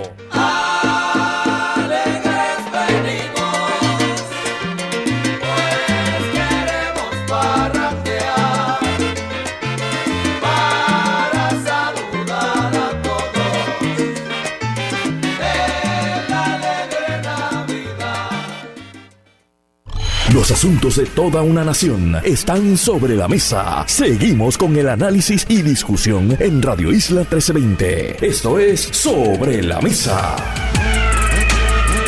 Bueno, amigos, en este siguiente segmento conversamos con Raquel González Bravo, directora del hogar Santa María Eufrasia, a quien le damos los buenos días y las gracias por acompañarnos en este segmento. Buenos días, Raquel, ¿cómo está? Muy buenos días, y estoy muy bien, gracias a usted, María de Lourdes, gracias eh, a todos los amigos Radio Escucha que eh, están, ¿verdad?, eh, escuchando a través de las ondas radiales. Bueno, pues nuevamente gracias por acompañarnos, Raquel. Eh, díganos qué es el, el- el hogar Santa María Eufrasia.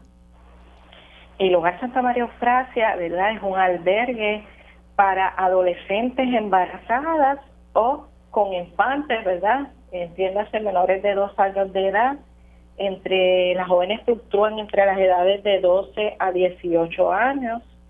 Eh, nosotros, ¿verdad? Eh, llevamos 37 años en Puerto Rico eh, atendiendo, ¿verdad? Este, jóvenes, ¿verdad? Que en alto riesgo social, que han sido víctimas de violencia en diversas formas. Y, ¿verdad? y aquí dándole un poquito de, de, de ayuda a estas jóvenes. Y cuando usted dice que entre las edades de 12 a 18, quiere decir que esas son las jóvenes embarazadas o con infantes. Correcto. ¿Y cómo llegan las jóvenes al, al hogar? La mayoría de las jóvenes llegan eh, referidas por el Departamento de la Familia. Eh, aunque también, ¿verdad? Hemos tenido jóvenes que han venido eh, Voluntariamente. voluntariamente eh, referidas por la comunidad o por tribunales. Oh. ¿Y qué, qué servicios le da el hogar a estas jóvenes y a sus niños? Ok, nosotros, ¿verdad? Ah, le vamos a ofrecer una acogida, eh, ¿verdad? Con calor humano, que se puedan sentir, ¿verdad? En, una, en, una- en un ambiente agradable, albergue temporero, ah, ¿verdad? Para las jóvenes embarazadas eh, o con infantes, para su bebé, hasta uno o dos años, hasta que pueda ser reubicada en un lugar apropiado. Nosotros tenemos trabajo social eh, a tiempo completo, nosotros le ofrecemos servicios psicológicos y coordinación de servicios psiquiátricos de ser necesario. Le ofrecemos alimentos, ropa y todo lo necesario para su subsistencia diaria. Le um, ofrecemos acompañamiento para la solicitud de beneficios gubernamentales, tanto Mm. para ella como para sus niños. Coordinamos, ¿verdad?, atención médica para ella y su bebé. Tenemos una enfermera, tenemos enfermeras. Eh, le vamos a propiciar, ¿verdad?, que puedan continuar sus estudios académicos, le damos tutorías educativas. Para esto, ¿verdad?, nosotros la, eh, las llevamos a las escuelas, las matriculamos y le cuidamos los bebés durante el día para que ellas estudien, eh, ¿verdad? Como una herramienta que les permita, ¿verdad? Ser miembros valiosos de Mm. nuestra sociedad y, y también, ¿verdad? Las matriculamos de ser, ¿verdad? Su, su, su deseo en cursos vocacionales, en institutos privados. Le ofrecemos también transportación para todas sus necesidades. Eh, damos orientación y supervisión en cuanto al cuidado del niño y de la salud del niño. Eh, también le damos orientación y supervisión en el área de, de nutrición, ¿verdad? Tanto para que ellas Wow. aprendan a ellas eh, eh, alimentarse bien como a ese bebé, que, que ya es su responsabilidad. Eh, la, vamos a dar clases de computación, manualidades, le damos talleres de autoestima, de manejo de emociones, maltrato de menores, crianza responsable. Adicional, ¿verdad? A lo que es también eh, socialización con grupos de apoyo y actividades y salidas recreativas y culturales. Pues, pues me parece extraordinario que ese hogar pueda ofrecer todos esos servicios. De hecho, todos esos servicios que ofrece el hogar deberían estar disponibles para toda la ciudadanía realmente, porque eso eh, que usted ha mencionado, eh, pues es necesario para una formación integral de una persona o para que pueda obtener la ayuda que particularmente necesita según sea su caso. Pero todo eso que usted nos expresa, eh, bueno, o se hace a través de voluntariado o, o- o de alguna manera se subvenciona. ¿Cómo se sostiene el hogar? Bueno, podríamos decir que es un híbrido. Eh, se subvenciona a través de, de- de programas eh, federales, de, de programas estatales, subvenciones estatales, así como de toda, ¿verdad? Este, fundaciones privadas y, y- y los amigos, la comunidad, los voluntarios, ¿verdad? Sin los voluntarios este, sería también un poco complicado y difícil, pero gracias a, a nuestro voluntariado y a, y a- y a la comunidad que siempre, ¿verdad? Que siempre aporta, que siempre nos ayuda para poder ofrecer todos estos servicios que en realidad, ¿verdad? Lo que queremos es, es darle todas las herramientas necesarias para que las jóvenes, eh, eh, una vez, ¿verdad? Como le digo yo, este, este es un momento, esto es una transición en la vida, pero para que tengan las herramientas de, de re- de ingresar a la sociedad, ¿verdad? De una forma asertiva. ¿Y cuánto, qué, qué, cuál es el cupo que tiene el hogar? El hogar tiene una cabida de 10 jóvenes con 10 bebés. Oh, 10 jóvenes con sus niños. Y usted que me, me comentaba que ya el hogar tiene, mm, creo que me, me dijo que más de 30 años en operaciones. ¿Podría decir eh, cuántas jóvenes pueden haber pasado por, por, por las manos del hogar? Sí, eh, ¿verdad? Por, eh, por nuestra institución han pasado más de mil jóvenes y sus bebés. Wow. Y esas perso y esas personas en alguna forma, porque usted, por lo que nos ha de- eh, dejado saber, pues es un hogar transitorio. Eh, ¿Ustedes saben qué ha sido de la vida de esas jóvenes? ¿Cómo se han encaminado? ¿Mantienen ellas algún vínculo con, con- con el hogar? Bueno, eh, no, no, no te voy a decir que del 100%, Sí. ¿verdad? Pero sí muchas. Eh, mantenemos comunicación, ellas vienen.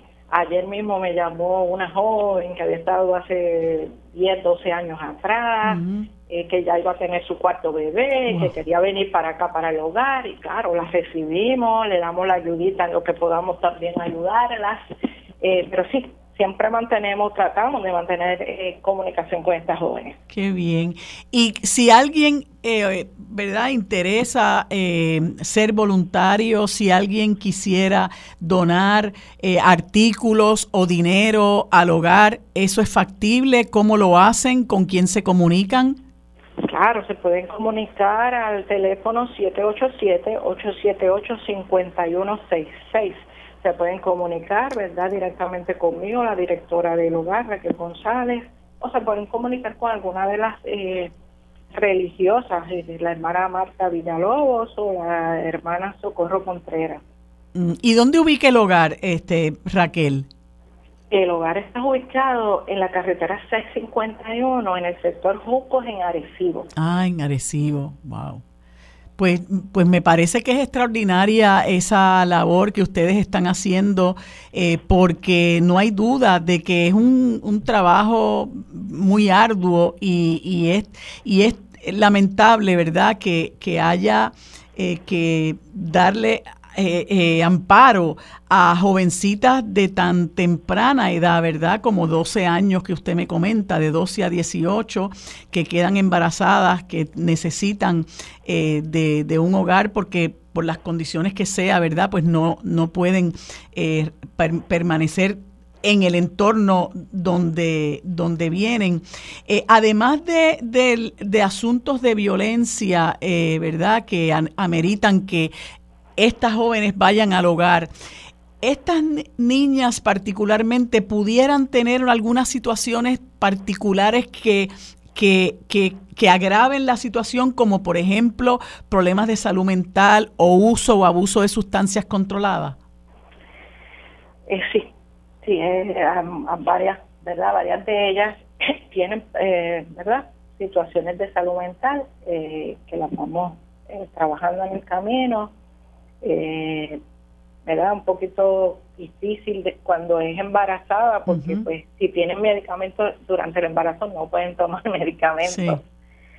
así que a veces es un poquito... Se complica. Se complica. Sí. Pero nada, estamos aquí siempre dando la mano y y aportando para que ellas puedan eh, seguir hacia adelante su vida. Ok. ¿Y qué tipo de, voluntariado es el que se, se, se, presenta o se ofrece para dar servicios en el hogar?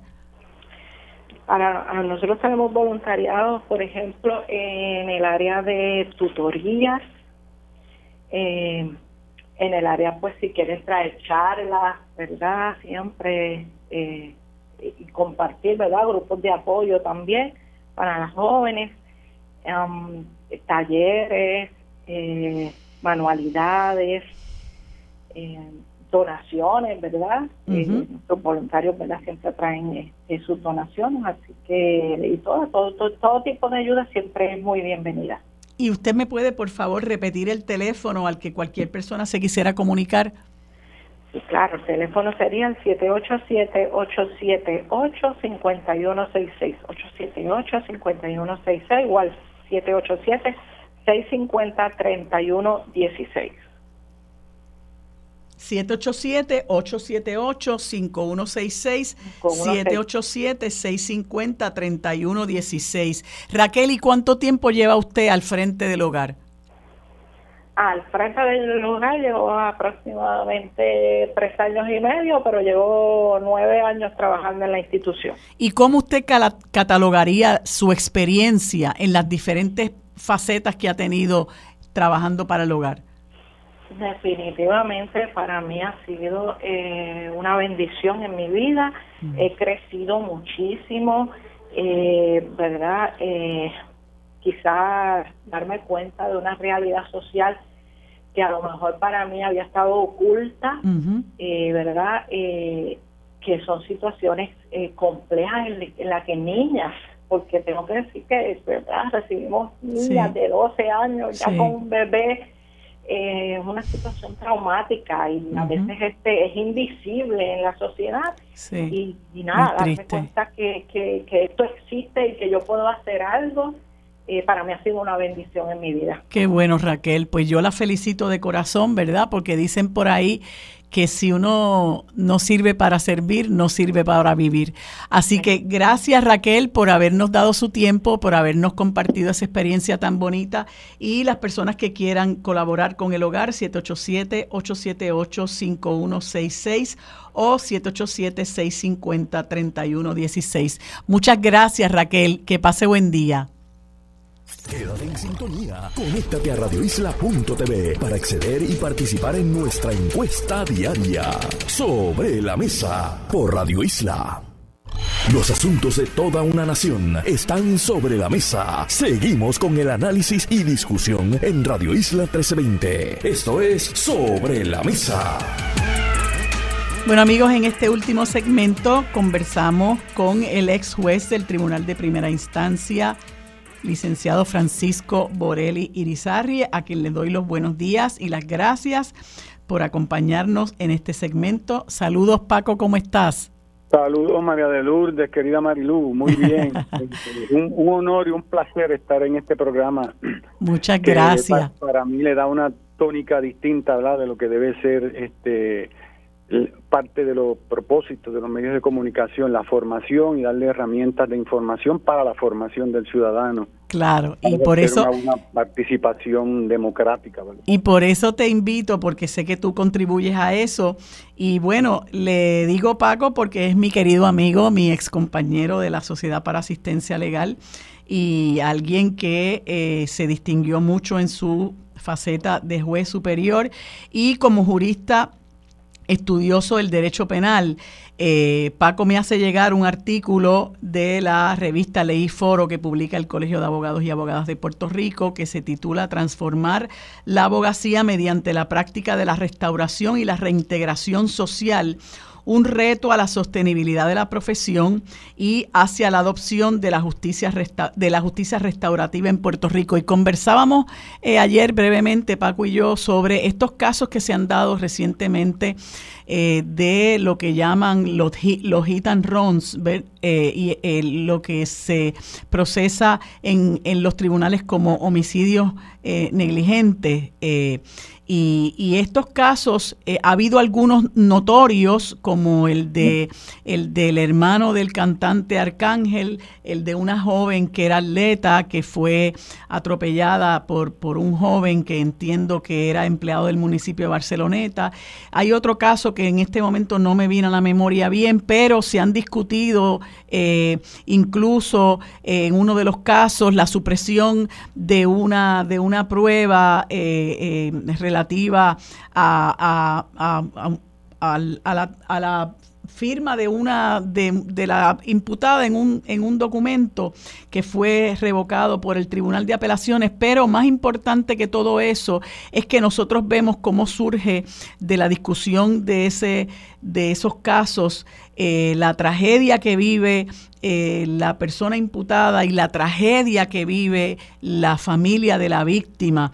Y, y, en, ese, en ese artículo hay algo que tú comentas que quisiera que fuera como, ¿verdad? Como la embocadura para lo que vamos a discutir y es, eh, dice, hoy día a esa denominada defensa de la sociedad se le ascribe el equivalente a la protección de la sociedad como víctima potencial y no a la víctima real o individual del delito ya cometido. El Estado se olvidó de la víctima y del ofensor como integrantes de un colectivo, de una comunidad y de esta última como otra víctima más. O sea que es un, un manejo del proceso penal desde la óptica punitiva, como si eso realmente fuera lo que resolviera esa tragedia personal por la que atraviesa tanto el que comete el delito como el que lo sufre.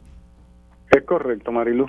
Eh, eh, precisamente el fundamento de una nueva forma de atender, abordar el delito, que es desde la justicia restaurativa, que está centralizada precisamente en eh, traer e integrar a la comunidad, porque la comunidad, de la comunidad sale la víctima y sale el, el ofensor, para de una forma sanar el dolor que ha producido el delito en la víctima y reintegrar o reinsertar de una forma adecuada al ofensor, porque ambos son parte indispensable de una comunidad y la comunidad cuenta con ellos, ¿verdad? Para enfrentar dentro de lo que se conoce como el capital social, para enfrentar de una forma adecuada los problemas que, que aquejan a la comunidad.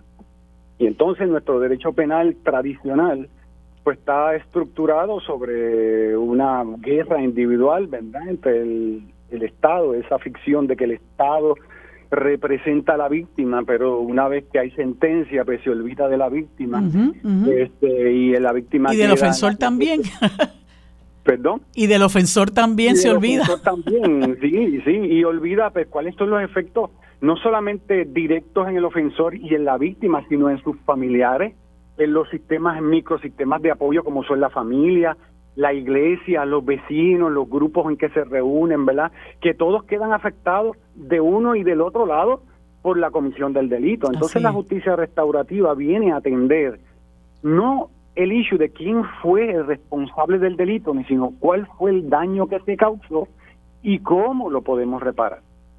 Y entonces yo pues presento una alternativa dentro de lo que es este la justicia restaurativa, de la cual tenemos no tenemos experiencia, no tenemos desarrollo dentro de la práctica de la profesión de prácticas restaurativas, es iniciarnos ¿verdad? Con un proyecto que presento en el, en el libro que voy a próximamente, próximamente a publicar a finales de noviembre, en principios de diciembre, que es presentar un proyecto piloto para los casos de homicidio negligente como uno de los el caso idóneo para iniciar prácticas restaurativas porque fíjate como tú sabes en los delitos de homicidio negligente que es la conducción de un vehículo en la modalidad de conducción de un vehículo que se causa la muerte que puede ser por, por conducción en estado de embriaguez o puede ser por menosprecio a la seguridad, ¿verdad? En esos casos no hay no son delitos intencionales. No son delitos que se hacen a sabiendas y con conocimiento.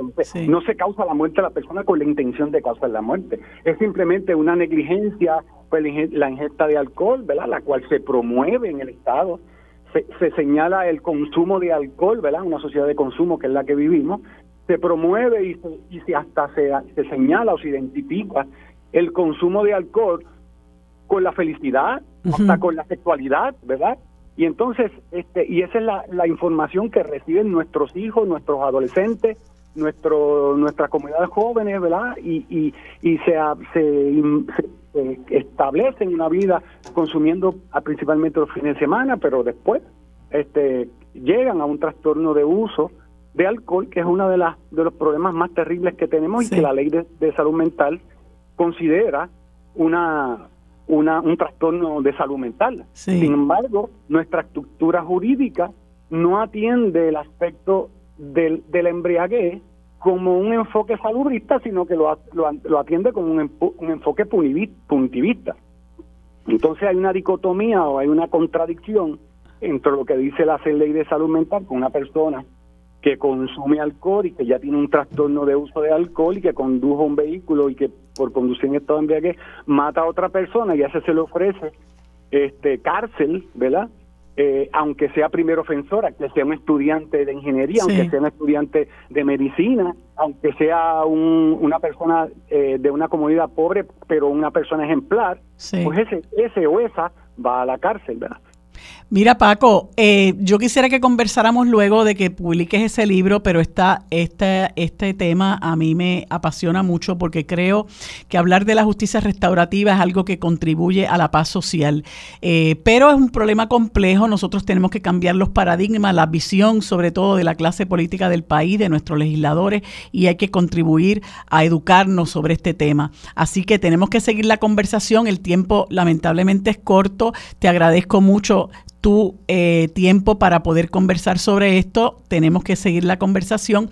Así que gracias por haberme acompañado, Paco, y gracias a ustedes, amigos, por haber estado con nosotros en el programa. Nos vemos el próximo lunes. Lo próximo es Mili Méndez